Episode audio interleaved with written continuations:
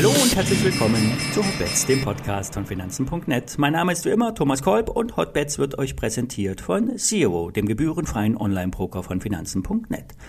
Alle nachfolgenden Informationen stellen keine Aufforderung zum Kauf oder Verkauf der betreffenden Werte dar.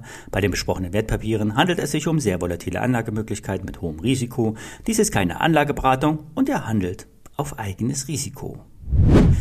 Ja, die Märkte, die sind sensibel. Aus allen Richtungen kommt Druck und die Reaktionen münden in einer Hin- und Hergerissenheit. Der Dollar tendiert immer wieder stark. Das 20-Jahrestief des Euros scheint kein Ende zu finden. Der Dollar wertet immer weiter auf und das ist für die Wirtschaft in den USA schlecht. IBM, Microsoft und Co.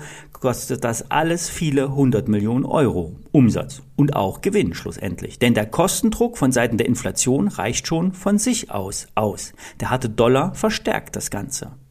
Der Goldpreis versuchte gestern Abend oder gestern Nachmittag den Ausbruch und scheiterte schlussendlich brachial an der 1720 Dollar Marke. Vielleicht klappt es beim nächsten Anlauf, heute oder die nächsten Tage. Der DAX, der hält sich in der Gemengelage eigentlich noch ganz gut. Der Faden, der ihn oben hält, könnte dem dreifachen Verfall nächste Woche Freitag geschuldet sein.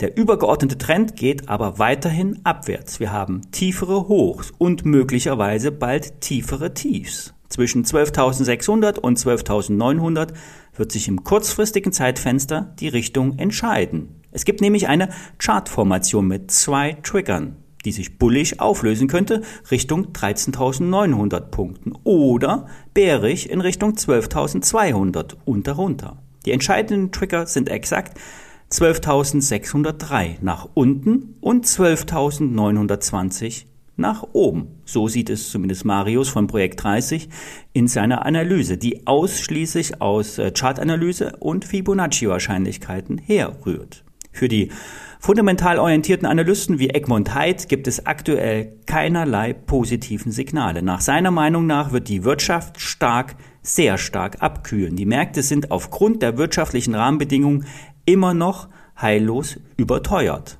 Nach Egmonts Meinung. Kommen wir zu den Einzelaktien. Eine Perle aus dem Nebenwertesektor. Es geht um die Beteiligungsgesellschaft Gesco. Der Aktienkurs hat sich in diesem Jahr von der Abwärtsstrecke der anderen Nebenwerte freigemacht und tendiert auf exakt dem gleichen Niveau bei rund 25 Euro. Auf Sicht der letzten drei Jahre hat sich der Wert verdoppelt. Das Tief 2020 war in dem Bereich um 12 Euro. Die Experten mit Vorliebe zur Bilanzanalyse sehen eine starke Unterbewertung. Die Analysten sehen gute Chancen für weitere Umsatz- und Gewinnsteigerungen in den nächsten Jahren. Im aktuellen Geschäftsjahr konnte der Umsatz um fast 30 Prozent zulegen. Das Nettoergebnis verdoppelte sich auf 16,8 Millionen Euro im ersten Halbjahr. Und für das Gesamtjahr erwartet das Management die Einhaltung der Prognosen am oberen Ende der Spanne von fast 600 Millionen Euro Umsatz und etwas über 30 Millionen Euro Gewinn.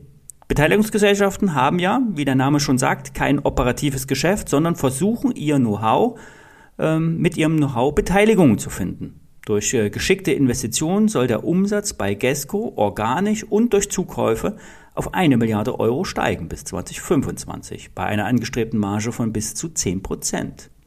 Und einer dieser Firmen, an der die Gesco beteiligt ist, heißt SVT, ein führender Hersteller von Verladeeinrichtungen an Häfen. Dieser entwickelt und fertigt sicherheitstechnisch komplexe Anlagen zum Be- und Entladen von Schiffen, Tank- und Kesselwagen mit flüssigen und gasförmigen Stoffen. Eine Anlagegruppe ist auf die sichere Be- und Entladung von Liquefied Natural Gas ausgelegt, äh, kurz LNG, flüssiges Erdgas. Und dieses Zaubergas soll uns ja von den Russen und ihrem billigen Pipeline-Gas unabhängig machen. Der gasförmige Stoff muss auf minus 165 Grad abgekühlt werden und verflüssigt damit das Erdgas. Und dieser komplexe Prozess benötigt technische Kompetenz bei den Anlagen und bei der Steuerungstechnik. Es ist derzeit zwar nicht abzusehen, bis wann wir in Deutschland ein LNG-Terminal haben, derzeit helfen uns die Holländer aus. Frankreich aktiviert zudem eine alte Pipeline und will Gas zu uns schicken. Früher ging es in die andere Richtung. Ähm, die derzeit geplanten Anlagen zum Flüssiggasempfang sollen mit mobilen Anlagen, sprich Anlandungsschiffen, umgesetzt werden. Ein in den äh, Sandboden gebautes Terminal ist genehmigungstechnisch noch immer in weiter Ferne. Aber egal wie es kommen mag, zur Unabhängigkeitserklärung vom russischen Erdgas wird Spezialtechnik benötigt und unter anderem von der Spezialfirma SVT, die zu 100 Prozent zu GESCO gehört.